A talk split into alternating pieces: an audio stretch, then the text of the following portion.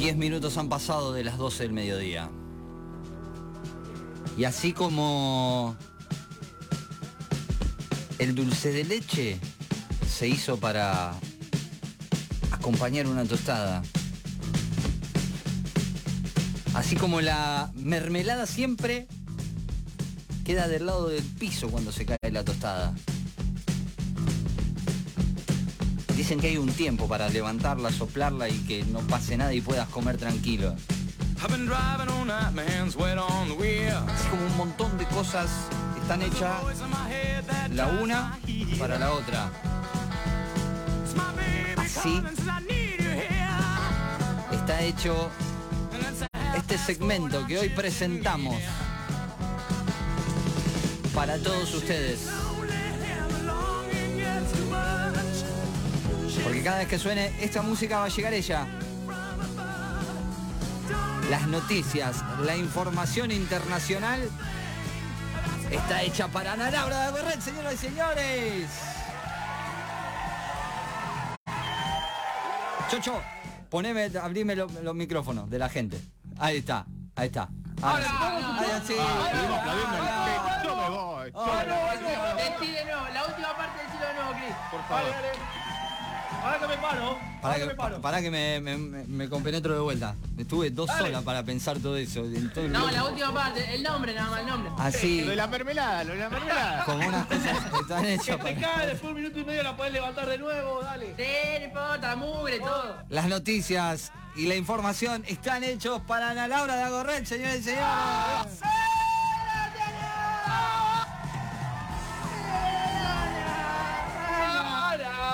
Benvinda, benvinda Ana.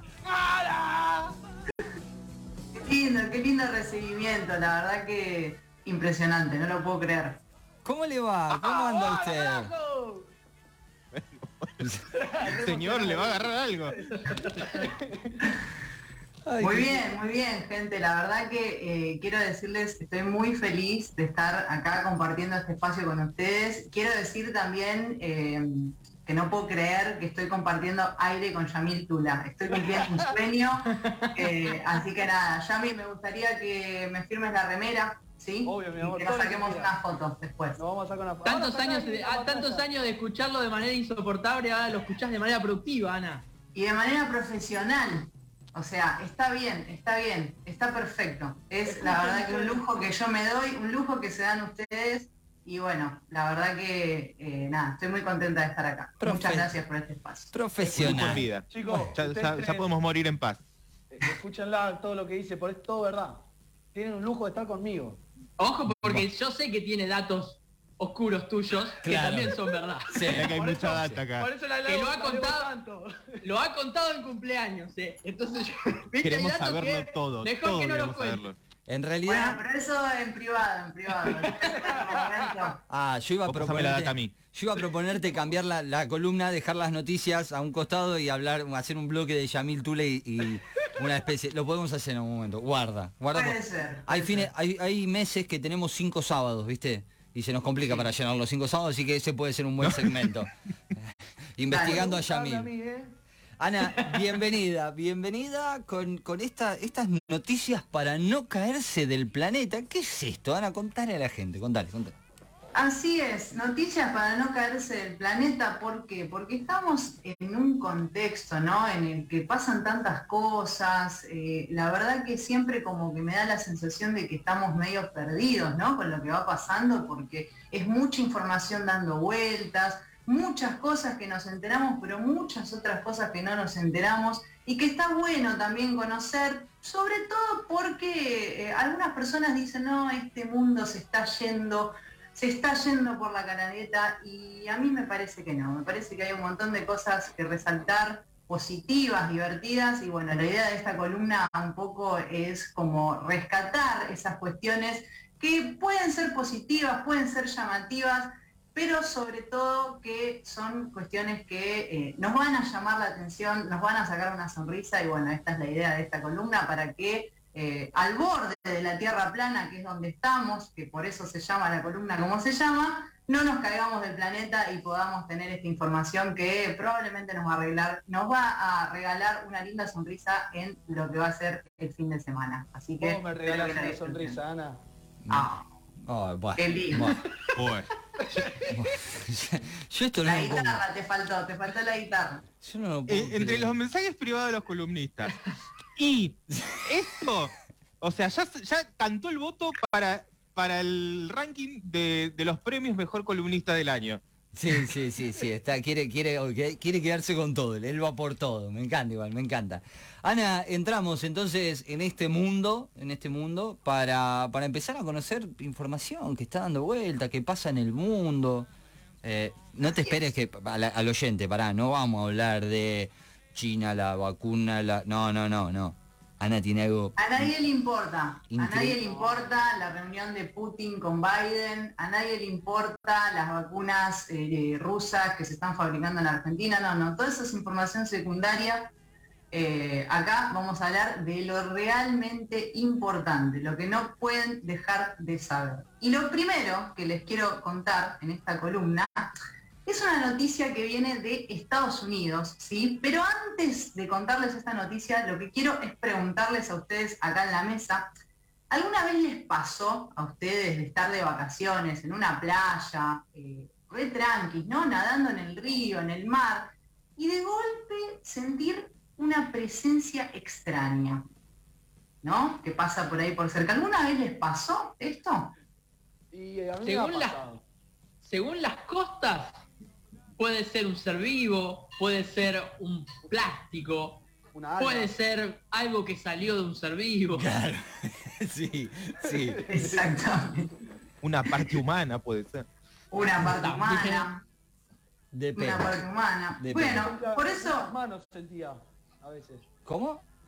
Muchas manos sentía. Mira. Mirá vos, amando, amando en el agua, Yamil.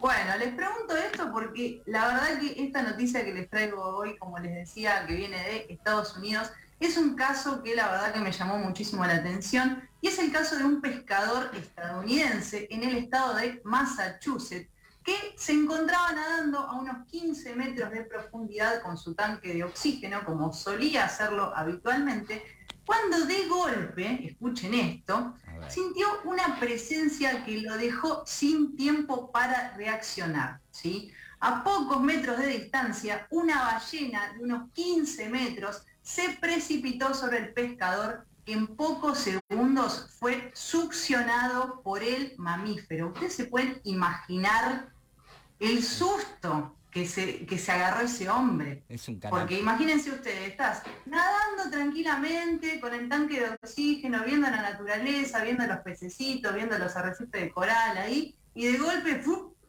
apareces en un lugar todo negro, no ves nada. Imagínense ustedes el susto de este señor.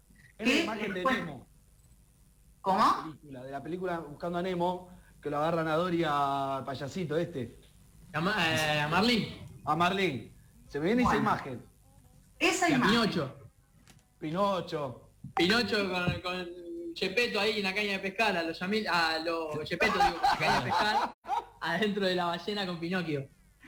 Exactamente, exactamente. Una, la verdad que una situación que yo si estuviera en esa situación, la verdad que no sé cómo reaccionaría, probablemente con muchísima desesperación. De hecho, quiero contarles que viviendo donde vivo tuve la posibilidad muchas veces de hacer buceo y nunca me animé justamente porque tengo miedo de esas presencias extrañas que puedan aparecer por cerca y estando a una profundidad que no me va a permitir reaccionar. Entonces, la verdad que, no sé, El me da abajo miedo. del agua es un mundo totalmente gigante. Ya lo cantaba el de la sirenita, bajo el mar, bajo el mar. Claro. Y nosotros siendo completamente visitantes en un lugar como ese, porque como les decía, tal vez tenés una capacidad de reacción, pero no tenés la velocidad, no tenés, eh, digamos, no, ni siquiera podés respirar eh, eh, eh, bien abajo del agua. Entonces es una situación que la verdad yo ya les digo, no se la deseo a nadie. Pero les quiero contar también las declaraciones que este pescador hizo, porque imagínense, esto fue una noticia que eh, tuvo eco en todas partes del mundo porque un hecho insólito. ¿Qué fue lo que dijo el pescador? sentí como un golpe y de repente todo se volvió oscuro. Y enseguida pensé, fui devorado por un tiburón blanco, pero no sentí ningún diente y me di cuenta que estaba en la boca de una ballena. Y pensé, así es como todo termina, así es como voy a morir, en la boca de una ballena. Imagínense ustedes, le pasó a este hombre la vida por su cabeza en cinco segundos. ¿Qué? ¿Por dónde lo largó? Lo largó, lo largó, por suerte. Por eso estamos contando. ¿Pero por la boca o por, No, no. O por el la boca, agujerito. por o por el agujerito? Por la boca. Lo que pasó fue que, como la ballena, justamente ustedes saben, las ballenas son animales que son mamíferos, que no, no comen carne, por supuesto tampoco comen carne humana, sino que se alimentan de algas y de microorganismos. Entonces, al percibir la ballena que estaba eh, justamente con, con algo en su boca que no cumplía con las características ni de algas marinas ni de microorganismos, porque estamos hablando de un hombre adulto, probablemente 60 kilos, una persona de probablemente más de más de un metro sesenta, ¿qué fue lo que algo de su pasó? dieta. Claro, estaba muy por fuera de su dieta, entonces lo largó cerca de la orilla y este hombre tuvo que ser eh, rescatado, ¿sí? Como les decía, este pescador lo que dijo fue que pensó que se iba a morir y luego de ser expulsado por la ballena en la costa donde estaba pescando, tuvo que ser rescatado y atendido por médicos debido a algunas heridas leves que sufrió en sus piernas. Pero ya se encuentra en su casa y en compañía de su familia, así que podríamos decir que fue una especie de desgracia con suerte. Ahora todo el mundo el tipo lo está llamando para preguntarle sobre esta experiencia con el más allá, que según lo que él dijo no vio una luz blanca, sino que vio todo oscuro, así que bueno, ahí también tenemos eh, como diferentes eh, experiencias sobre cómo es estar muy cerca de pasar hacia el otro lado. ¿no? Acá me dicen Jonás y la ballena también, en, un- en la historia la historia bíblica que ha pasado también, ¿no? Moby Dick. Claro, Y a ver, ¿tendrá caries? ¿Tendrá caries la, ba- la ballena? ¿Cómo? ¿No tiene caries la ballena? Me pregunto. ¿Le habrá visto alguna carie? No tiene. Pasa que Ah. el krill, Claro, el eh. krill lo limpia. Claro. Las algas, es, las algas es de gusto, pero el krill es por los dientes. Es una especie de flúor. Ah, para la está bien, ballena. está bien, está bien. Quiero declarar que si alguien quiere llamarme para hacer declaraciones de cómo morir, tener esa sensación de morir dentro de boca de mamíferos, eh, tengo No. experiencia. Me- No. ¿Qué Bien, tipo de mamífero, Mauro? Fuertes y desconcertantes declaraciones. Totalmente. No garpaba, no garpaba morir y decir, che, ¿vos cómo moriste? No, yo morí en Roma, luchando con Gladiador. Yo morí en Troya. Vos me comí una ballena. No garpa, no, No. garpa. Hubiese mentido, yo mentiría, diría, no, me agarró un tiburón. Y además, Cuatro ¿cómo vas a metros y medio. Y suena raro también él. 15 Sonó un golpe y estaba dentro de la ballena. ¿Qué estaba dormido el, el, Estaba fumado. El En realidad, ustedes saben que lo que sucede con las ballenas, ellas lo que suelen hacer es abrir la boca y succionar y de ahí empezar como a seleccionar, ¿no? El, el- el, digamos, la- la- el cuerpo de la ballena, lo- sobre todo lo que es la boca, lo que hace es eso, separar lo que son microorganismos, microalgas, que sirven para su alimentación y el resto va siendo expulsado por ese agujerito que ustedes ven arriba. En este caso la ballena se dio cuenta de que este señor no era un microorganismo, una microalga, entonces bueno, por eso digamos eh, sucedió esto que este tipo, este hombre terminó adentro de la boca de la ballena. Algo que hay que decir, llamó mucho la atención, por eso ha ganado muchísima notoriedad y bueno, y por suerte este señor está bien, ¿no? Un poquito lastimado, pero, pero sobrevivió, que es lo Yo no vuelvo al agua, ¿eh? ni me- no me meto ni en pedo. Para cerrar esta primer noticia y con aporte del Chocho me dice, si hubiese fallecido, si hubiese sido devorado por esta ballena, en la lápida, en su, en el cementerio diría, descansa en pez. Está muy bien. Está muy bien, muy ingenioso. Muy hay que tenerlo en cuenta, hay que tenerlo en cuenta. Estaría bueno eso, ¿no? De pensar, bueno, ¿qué diría tu lápida una vez que te mueras? ¿Qué diría la tuya, Ani? Rock and roll. Ah, sí, Lizzy ya No no. sé, igual lo voy a pensar mejor y probablemente la próxima vez les conteste mejor esa pregunta, pero lo primero que me vino a la cabeza ahora es rock. Así será, que sea rock. Tenemos más información. Sí, Tenemos más. tenemos más información, tenemos más información, pero de Estados Unidos ahora quiero que nos traslademos hacia la India, donde les voy a contar una historia que a mí me resultó bastante macabra, me parece que a todos acá en la mesa nos va a resultar bastante macabra, pero que aparentemente no lo es del otro lado del mundo, ¿no? Uno siempre tiene que estar como atento a eh, no prejuzgar, eh, no ser prejuicioso con eh, determinadas prácticas culturales, porque bueno, como les decía antes, lo que para nosotros puede llegar a ser una locura, en otras partes del mundo es totalmente normal. Entonces hay que estar con la cabeza muy abierta para escuchar esto que les voy a contar porque es insólito, ¿sí? Ustedes saben que en algunas culturas los matrimonios todavía son una decisión que toma la familia más que una elección que hacen dos personas, ¿no? Y les cuento esto porque en la ciudad de Samaspur, en el estado de Uttar Pradesh, al norte de la India, en el medio de los preparativos para la realización de una boda, la novia, llamada Sura, Surabi, Surjavi, comenzó a sentirse mal y de repente se desplomó, ¿sí? se desmayó, enseguida la familia llevó a la mujer al hospital porque intentaron reanimarla, ella no reaccionaba y en el hospital le comunicaron a la familia que lamentablemente ya no había más nada que hacer. La joven fue dada como muerta por causa de un infarto. No. Y ustedes dirán, en una situación en la que se está preparando una boda, ¿no? una celebración, un casamiento entre dos personas, la novia se muere, ¿qué es lo que sucede? Se suspende el casamiento. Y sí, Velorio. ¿habrá algún reembolso de todos los gastos? El cotillón te A mí me pasaría la lo mismo, yo me, me- me desplomo. No lo puedes creer, porque imagínate, estás preparando todo para casarte, con la fiesta, con todos los invitados, encima las fiestas eh, de casamiento como son en India, con, eh, digamos, mucha gente, celebraciones de varios días, pero no fue el caso.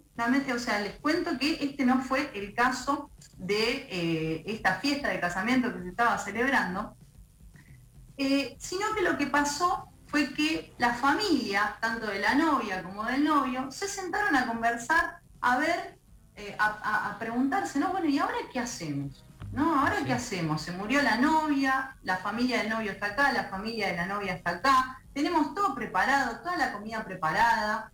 ¿Cuál fue la decisión que tomó la familia a partir de una sugerencia que dio uno de los miembros de la familia del novio? ¿Celebrar la muerte, calculo? No. O sea, no. como comamos, no. ya está, recordémosla de la mejor manera. No, no, para nada, para nada. La decisión fue que la fiesta no se iba a suspender, que la fiesta iba a continuar, que la celebración iba a continuar, solo que en vez de el novio casarse con la persona original con la que se iba a casar, se iba a casar con la hermana de la muerta.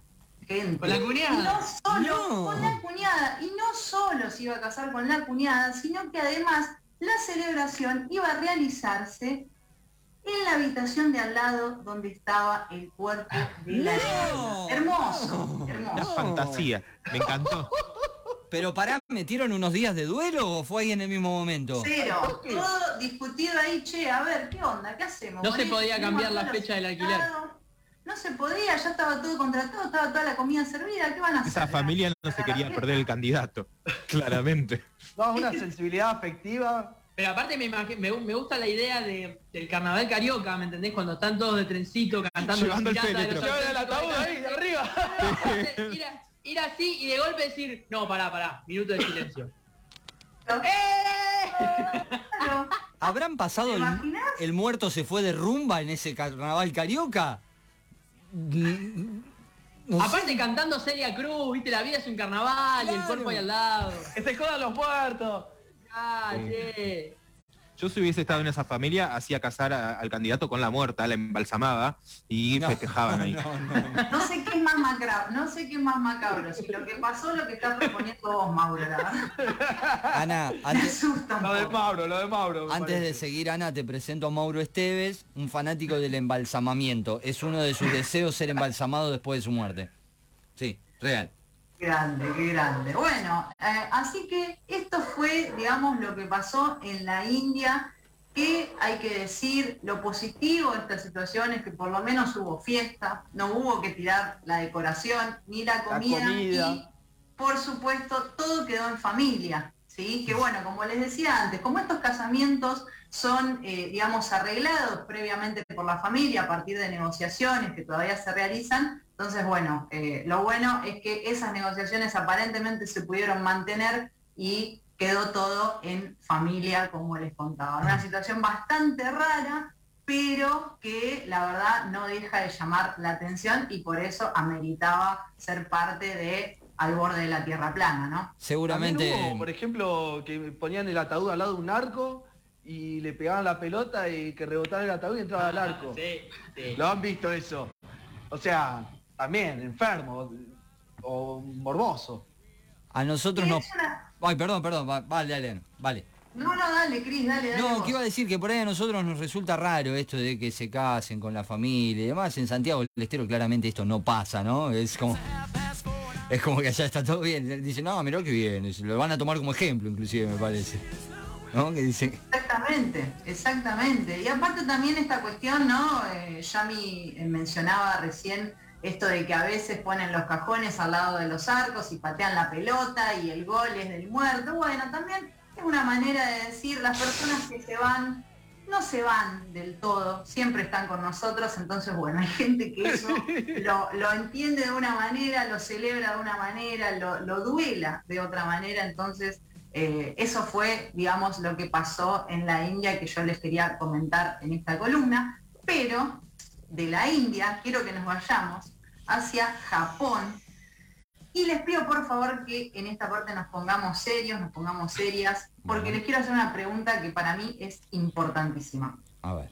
¿Cuánto creen ustedes que vale un meme?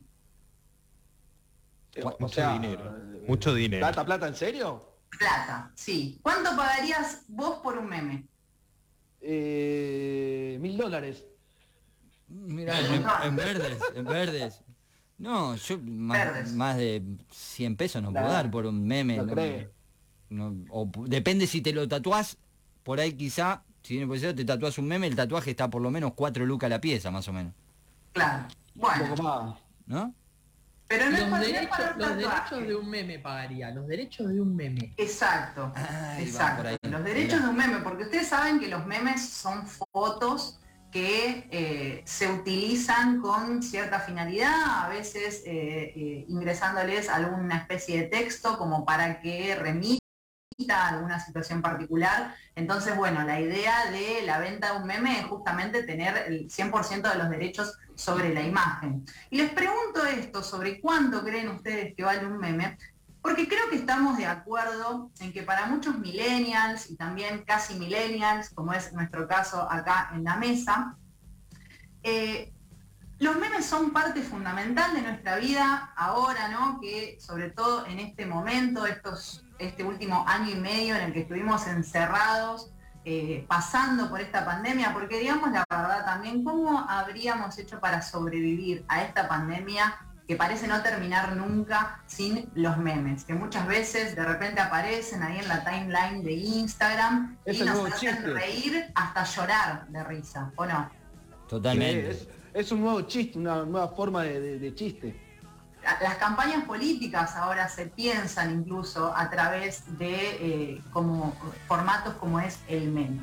Les pregunto esto, de cuánto vale un meme, porque para gran parte, como les decía, de, de la gente, sobre todo nuestra generación, son invaluables. Pero lo cierto es que los memes tienen un valor, ¿sí? Y en esta oportunidad quiero contarles cuál fue el valor que pagó un internauta por el que fue considerado el meme de la década, elegido en el año 2019 el meme de la década, que ustedes van a ver, si lo buscan en internet lo pueden buscar como Doge, D-O-G-E, es la imagen de un perrito muy lindo, un perro de raza Shiba Inu, que lo sacó, es una foto que sacó su dueña en el año 2010 y que se volvió viral a partir de la cara bastante especial que tiene el perrito, como de, de, digamos, un perrito bastante mm, eh, como pícaro, podríamos decir. ¿no? Acá lo estoy mostrando Y en este les vuelvo a preguntar, exactamente, Ah, sí. exactamente. Súper conocido. está, Ahí está, el doge. El doge, que no se dice doge, se dice doge, pero nosotros en Berizo le decimos doge. Claro, que no nos exactamente. importa la buena pronunciación en inglés. Antes de contarles cuánto se pagó por este meme, yo quiero preguntarles a ustedes cuánto creen que se pagó por este meme. Tiren un número. 20 lucas dólar. 20 lucas dólar. Yo iba a decir 10. 10 lucas dólar. Sí, sí, no más Vamos de... con ¿Qué 30. más? 30 mil. 30 mil verdes. Sí. Y es un meme, viene, viene de la- la- el negocio viene desde afuera, así que sí, obviamente en dólares, así que es una simple deducción y sí, calculo que unos 50 mil, 50 mil dólares, ponele. ¿No? Bueno, o sea que estás Les hablando de quiero mucho. contar que se quedaron muy cortos, muy cortos, porque lo que se pagó por este meme de ese perrito hermoso que ustedes ven ahí, y digo, el meme, no el perrito, ¿eh? el perrito no está a la venta. Claro. Lo que está a la venta es la foto del perrito. El valor por el cual se vendió ese meme fue de 3.298.000 euros. Euros. Pero, Eh, ¿por No, qué? sí, el que tiene plata, el que tiene plata. Estamos perdiendo dinero. Empezamos a hacer memes con nuestras caras, chicos. Chicos, ¿para qué estudiar? No ¿Para estudien. No estudien, no trabajen 9 10 horas por día, hagan memes y estén atentos con eh, Derecho de autor. derecho de autor de la imagen. me voy a ¿no? sacarle Hoy, voy a fotos hacer- hoy le voy a hacer un book a Elvis. Sí, yo pensé lo mismo. Sí, Eh, eso está. Hasta encontrar una foto que diga, esta- es, es esta foto la Es de esta. Sos meme. sí. Pero, ¿por qué esa? O sea, ¿con qué sentido? Impactado estamos. Chicos, 3.298.000 eh, euros. Alto guiso. Una locura. Alto guiso. Bueno, a ver, el- lo- los puristas del arte se enojarían con esto, pero hay gente que paga un cuadro esa cantidad de guita. Sí. Digo, si vos Capaz este son meme lo manchas. y este meme lo pones en un cuadro, también entraría dentro de un, ¿viste? ¿Qué sé yo? Exactamente, exactamente. Entonces, lo que para nosotros puede llegar a ser algo insólito, para mucha gente evidentemente no lo es. Hay que ver si por ahí nosotros no estamos, no nos estamos quedando atrás sobre cómo va avanzando, ¿no? Todas estas cuestiones acerca de lo que se considera arte, lo que no se considera arte. Anteriormente a que este meme se venda por ese valor, que como les decía fue considerado el meme que más caro se vendió en eh, la historia, ¿no? Eh, antes de ese meme existía otro, existe todavía otro meme que es conocido como Disaster Girl. Si ustedes lo buscan así van a ver Disaster Girl, va- van a encontrar a la imagen de una nena con cara de mala frente a una casa que se está prendiendo fuego, que lo tienen, ya lo digo, lo, ustedes lo tienen. Si no lo tienen lo pueden buscar y van a saber de lo que les, de lo que les estoy hablando. Ese meme en su momento se vendió por 473 mil euros, también un billetín. ¿Eh? Mirá. Así que no es, no es barato. Pero no, hay alguna lógica que no entiendo. A ver si me pone ayudado o, o quedamos en esto. O sea, lo vendes. ¿Qué? O sea, vendés los derechos, podríamos decir. Los O- derechos o de sea, la imagen. yo hoy, yo hoy lo copio, lo- le hago una captura y armo un meme con, no sé, qué sé yo. Eh, Man- hacer juicio. Leí un mensaje que no tenía que leer al aire. mandándole saludos a, a mis profesores de relación y comunicación Tenés que institu- pagar. a- ¿Tengo que pagar? O sea, si le mando, ponerle saludos a mis profesores de Relaciones Internacionales de la Facultad de Periodismo, ¿no? Y pongo esto así, como diciendo la, la materia. ¿Entendés? Digo, eh, ¿tengo que pagar para eso? O, o hay, o hay un Sadaik de memes. ¿O le, o le llegan derechos? todavía, pero bueno, digamos, si existe este comercio de memes en, en el cual uno puede adquirir eh, los derechos de autor de la imagen, entonces probablemente en cualquier momento. Lo que pasa es que también vieron cómo son las redes sociales, ¿no? Una cosa es lo que se comparte desde sitios web y otra cosa es lo que se comparte desde redes sociales. Incluso muchos eh, eh, sitios de internet que de repente sirven, son utilizados para divulgar noticias, utilizan, sacan imágenes de internet de redes sociales puntualmente para no tener que pagar por imágenes eh, que de otra manera no las podrían utilizar. Y como estas imágenes se viralizan a través de redes sociales, entonces, digamos, como que no existe mucho eso del derecho de autor, pero hay gente que puede y que por lo tanto paga lo que ustedes vieron, una barbaridad por tener el derecho de autor de estas imágenes. Ahora, ¿cuál es el objetivo de eso? Desconozco. Me gustaría saberlo, si ustedes lo llegan a saber, por favor comuníquenme, porque la verdad que... ¿Sabés, ¿Sabés la fiesta en un yate que me hago con esa plata? ¿Sabe qué? Nunca comprarse una casa, comprar una No, biblioteca. no. No, no, no, ¿para qué? Desaparezco, desaparezco, me voy al Caribe. Ahí en el yate, fiesta, droga, alcohol, todo. No, no, no, no, no, ¿cómo es eso? Yo, Sí, sí. Él todo, quiere todo. Eh, y si no, Ana, también dejaste algo ahí picando, no sé si existe, dijiste, pero podemos armar un- una sociedad de, no sé, regularización argentina del meme, ¿no? Ponele. O a- a- parece. américo-latinense, porque vos no estás acá, así que no sé. O del Mercosur. Claro. ¿no? Del Mercosur, regularización del Mercosur del meme.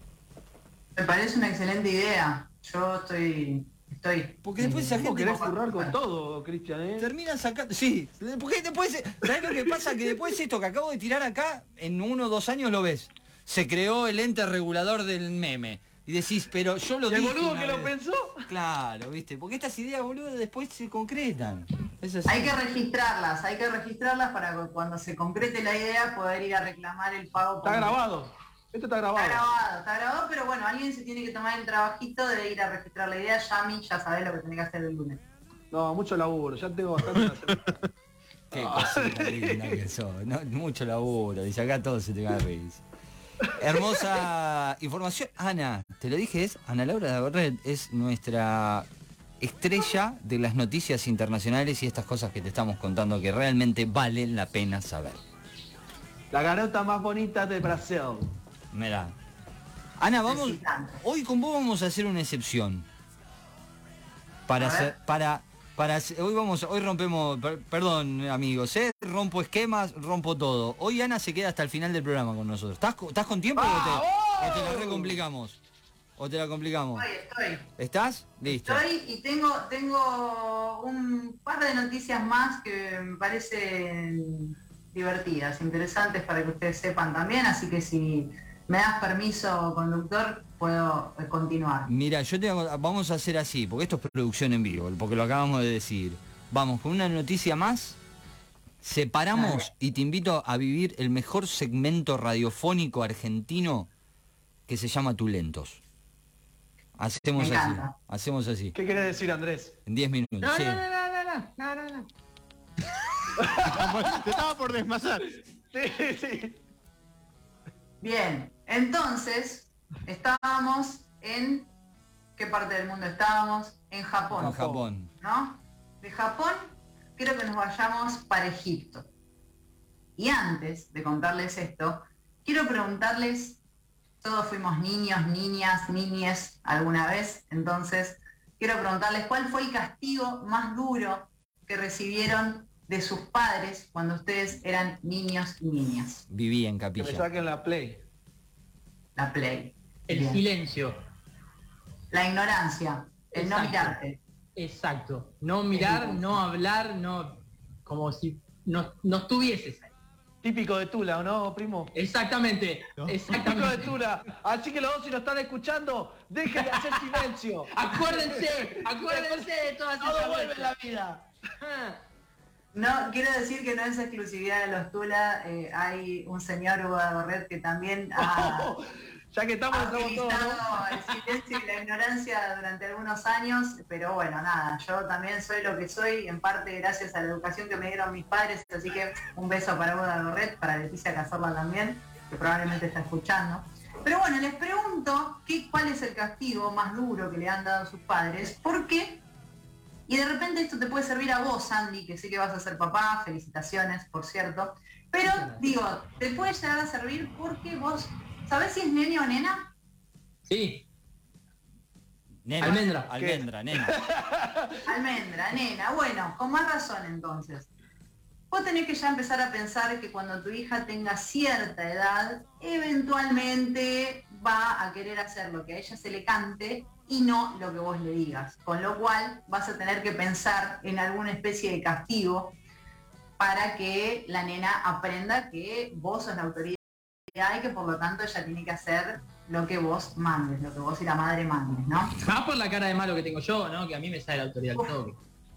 Bueno, por eso, con más razón. Probablemente la cara ya sea suficiente como para que la nena entienda que no tiene que hacer macanas, pero bueno, por si eso no alcanza, tengo acá un castigo que me parece que puede llegar a ser interesante, Y esto sucedió en la ciudad de Yevil al-Kanater, en, eh, como les decía, en el país de Egipto, donde la madre de un niño denunció ante la policía que el padre había castigado al menor, escuchen esto, atándolo a un poste y cubriéndolo de miel con el objetivo de atraer abejas y otros insectos. No seas así. Un 10 para ese padre. No. Pero prefiero que me ignoren un mes a que A que me pongan ahí con. Es un montón. ¿Por qué? Mirá si nos agarraban prendiendo las hojas, primo. Mirá si nos, nos- nos ponían en el poste. No, tremendo, chicos. Y además hay que decir también, la mujer no solo denunció al padre de la criatura por haber eh, cometido este acto contra el menor de edad, sino que también denunció que los golpeaba constantemente a ella y a su hijo. Y también eh, contó que al hijo lo castigó varias veces en otras oportunidades, privándolo de comida y agua durante largos periodos. O sea, inhumano, inhumano. No. Esa- ahí eh, ¿dónde está la- la- el paternalismo de esa gente? ¿no? Porque- Primo, ¿te imaginas nuestros viejos? Los castigos que habrán tenido. Uy, no me quiero imaginar. No me quiero imaginar. Saltando del primer piso ahí, de, de la ventana. No, muy fuerte. Así que muy fuerte, chicos, Muy fuerte. esto, porque, o sea, yo entiendo que a veces los pibes podemos llegar a ser insoportables, ¿no? Yo misma cuando, bueno, cuando era chiquita, cuando era una adolescente tal vez más, eh, uno puede llegar a ser como rebelde, ¿no? Querer hacer lo que quiere no lo que dicen los padres. Pero bueno, hay, hay ciertos límites, ¿no? Sobre lo que se puede hacer, lo que no se puede hacer con las criaturas. Así que quiero dejarles acá un mensaje. Si bien eh, esta eh, fue una decisión, como decimos, exagerada, yo le hice un chiste a Andy antes de comenzar a, contarles esta noticia acerca de que, bueno, que piensen en los castigos que tienen que, eh, que pueden llegar a- a darle a sus hijos cuando no les respondan tengan en cuenta que por alguno de estos castigos, como por ejemplo este que les acabo de contar, pueden llegar a ir presos. Así que nada, tengan en cuenta eso porque también no vaya a ser cosa que después digan, eh, no, porque la columnista de casi millennial me dijo. No, no, no. Yo No, les traigo no- la noticia, pero también les aviso, esto no es legal. Claro. Así que por favor, media pila, gente. Sí. Nosotros nos lavamos las manos cuando pasa eso que te van a buscar, Anita. ¿Cómo? No nos hacemos cargo. Como servicio a la comunidad no, está, no estaría bueno este consejo, pero te estamos contando una noticia que pasa, pasa, es real, lamentablemente. eh, es real. Che, no me quiero quedar con ganas de más, así que vamos a ir con otra noticia. Vamos a seguir con la otra noticia que tenés en el programa, porque no, no, no, sí, lo- así fue. Con tu lento, tu lento, Andrés, ¿me, me, me bancás al sábado que viene? ¿Con tu lentos? Se posterga, se posterga. Sí, sí, sí. No, pasa nada. pero ¿qué no por llegamos? Ser, eh, por ser el, el- el debut de Estelar, postergamos lentos. Mirá, ahí Mirá está. cómo lo dice indignado, Ani. Enojadísimo, Ana, eh, enojadísimo. Colorado, lo veo colorado, lo veo colorado. Me parece que va a haber ahí una interna fuerte cuando termine el programa. Te pido disculpas, Andy, pero bueno. Che, qué, che, Cris, qué lástima esto del debut y despedida. No, no, no. no, no, no, no. No, no. Ana, vos para una pregunta, así en el medio, específicamente en dónde estás en estos momentos. Eh, No me digas en En mi este casa. momento estoy en la ciudad de Armazón dos Bucios, que queda en el interior del estado de Río de Janeiro, en Brasil. Ahí está. Por eso te decimos que somos internacionales ahora, ¿entendés? Tenemos chapa. La tenemos, la tenemos Sí, eh, licenciada, ¿verdad? No, no miento, ¿es licenciada? Licenciada en cosas. Licenciada en cosas. En Tenemos a- algunas cosas por ahí. Eh, empezamos a sumar gente con títulos, ¿entendés? Eh, y con renombre a casi millennials, porque eh, la verdad, anda a preguntar, anda, anda a hacer, Mauro, vos que haces relevamientos de programas, eh, y Mauro hace relevamientos de, en cuanto a un montón de cosas de programas radiales. eh, acá en la ciudad, ¿no? Y anda a preguntar a ver quién tiene título, cuántos tienen. Anda. ¿Eh? ¿No, Mauro? En este, en este programa fijo ya hay dos. Mirá, próximamente un tercero. Y ¿Qué? tenemos columnistas especializados. Pero pará, vos... Andá a Yo tengo, cinco títulos de fútbol infantil que salí campeones. que Es un montón. Ilísimo. Cinco. Son cinco. Mauro, vos no estás incluyendo tus títulos también, porque vos tenés títulos, o sea, son reales, o sea, más allá de que no... Sí, sí, no los compré, chicos. Claro. estudiar. Lo estudié. Mauro, Mauro es chef, Mauro es docente, o sea, Mauro tiene un montón- no, no es un 4 de copa, ¿entendés? Yami tiene, tiene el título, Yami tiene título y masterclass y, y- y- pero ah, cosas increíbles. Doctorados, doctorados fuiste, dale, en tiro al blanco. Había que decirlo. Dos clases pero- fuiste. Pero, ¿estoy yendo o no estoy yendo? No sé, no te veo. Ah, eh, ¿Querés que Llorame, llorame en vivo. Como Andrea del Boca. tus viejos escuchando ¿O te echamos como? Pará, Celeste sí puede llorar de un ojo solo. Te quiero ver ahí. Te ¿Eh? quiero ver. Media pila. Tenés Mirá. que concentrarte mucho encima. No es joda. Eh, ¿eh? estamos haciendo... Estamos trabajando el tema de... Yo una vez había trabajado mucho el tema del llanto y lo utilizaba. Medio, psi- medio psicópata lo mío. Es que a veces sirve. Sí, Está sí, bien. sí. Eh, hay que ser inteligente con las emociones también. Totalmente. A cinco minutos, no, perdón, a nueve, a nueve minutos de cerrar el Ya se quiere ir. Las cuentas, sí. no me dieron las cuentas. No, porque digo, tratando- dejé- Dejemos a Ana. La calculadora mental no me dio. ¿Te están esperando con el asado, Chris? ¿Cómo? ¿Te están esperando con el asado que ya te querés ir? No, ojalá me esperaran con algo para comer, nada, no, me tengo que ir a cocinar. No, igual me quedó algo de anoche, así que voy a recalentar un poquito lo que quedó anoche, pero no, no, la, ca- la calculadora mental me falló, dije, sí, son y 51 más 5 son la una, dije, no sé qué pasó en casa acá. ¿Te está esperando en tu casa? ¿Quién? No sé, te pregunto. Mi. ¿no? Sí, Claro. Eusebia se llama, tiene seis meses y es mi, perra hermosa que me está esperando. Eh, Ah. Digo, fal- ahora sí faltan ocho minutos. Cerramos con, con la última noticia que le quedó a Ana ahí en el tintero, saca su pluma, la levanta y dibuja en voz la última noticia. Y como les contaba, estábamos en Egipto, pero de Egipto nos vamos a ir a Australia, a un restaurante que queda a metros de una playa en la ciudad de Perth, donde sucede esta historia que les voy a contar. Y les pregunto, ¿a ustedes les ha pasado alguna vez en un parque, en una playa, que un perro o algún otro animal les ha robado la comida que ustedes estaban comiendo en ese momento? Sí. No, en, no en la playa ayer me pasó la picada, me, me manoteó un poco de papitas la perra. Sí. Bueno, sucede, sucede. Hay lugares, por ejemplo, el parque donde están las cataratas del Iguazú, que también hay que tener mucho cuidado porque hay esos animalitos que le roban la gente a la, co- a la- la comida, a la gente, perdón. Y en este restaurante sucede algo similar. Como les decía, queda muy cerca de la playa y existe un problema similar, pero con las gaviotas. Motivos por el cual el dueño del restaurante ideó un sistema de defensa que les juro que por sí solo ya es motivo para visitar el restaurante. Así que estén atentos si andan por Perth en Australia, tengan en cuenta, no dejen de ir al Tris, eh, se llama Tres Sheets, Three Sheets, se llama el restaurante. ¿En qué consiste? Respiro. No, tres, No, no. no, no, Más- shoot. Bueno, más o No menos, shoot. más o menos. Tres ¿En qué son tres mierdas. Este sistema de defensa contra las gaviotas que se roban la comida. Lo que sucede es lo siguiente, vos cuando vas, te sentás en el restaurante, además de elegir un plato que comer, que ahí tenés, eh, digamos, platos con ingredientes locales, cervezas artesanales y demás, lo que te dan es una pistola de agua para que vos, desde donde estás, puedas ir disparándole a las gaviotas, que eh, muchas veces, hay que decirlo, mucha gente se ha levantado de los del restaurante para irse porque las gaviotas son tan agresivas, tan violentas, que bueno, la gente se asusta. Entonces, el dueño de este restaurante lo que pensó es, vamos a idear un sistema que sea divertido, llamativo, para que la gente pueda defenderse de las gaviotas. Así que ya saben, si andan por Perth en Australia, aprovechen, vayan a sentarse al Three Sheets y les van a dar, además de una buena birra, una pistola de agua para que se puedan defender de las gaviotas. Primo, ¿te imaginas nosotros dos? En vez de tirar a la gaviota, nosotros nos estamos tirando. Peleando entre nosotros. Sí, sí. No, te te- acércate, acércate. tenía miedo, digo, venimos de atar a un nene y embadurnarlo en miel, digo, ¿cómo, cómo eliminás, cómo sacás a las gaviotas? Dije, no, digo, un sistema de Bueno, alambres de hecho, de- electrocutados. del chorro de agua, las gaviotas van a parar a la parrilla. Claro, bueno.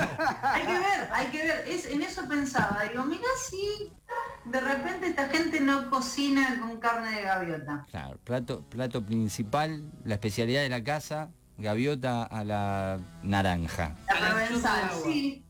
por ejemplo. Si Cuestiones cocinan perros, no van a cocinar gaviota. totalmente. Hay que, hay que correr, hay que, hay que dejar la mirada etnocéntrica de lado, Yamil. Y empezar a, a concebir que en otras culturas se- se- son costumbres. No, no hay que humanizar a las mascotas. Vamos, estoy tirando Sí. conceptos. Ya. Sí, sí, sí. Y le compraste ropa a Eusebia. Le compraste ropa a eh. Eusebia. Espero... Que no hay que humanizar. Dale. chalequito de arcoíris. es- no, de, Ay, de- ay, de unicornio, unicornio. unicornio. Espero, Unicornio, espero que todas estas cosas, todas estas ideas bajen el viernes que viene que tengo parcial de antropología. Es lo único que espero, nada más. Pero bueno, Ana nos ha traído, mira, Ana, eh, simbólicamente este primer aplauso por toda esa información que nos has traído alrededor del mundo. Va a haber mucho más, obviamente, porque la vamos a tener y es parte ya del grupo. Y en un momento un pasaje que tiró en el medio, eh, ustedes no se dieron cuenta, pero yo sí me di cuenta, dijo nosotros. O sea, ya está, es parte, lo siente así y eso es un montón y me encanta que sea así.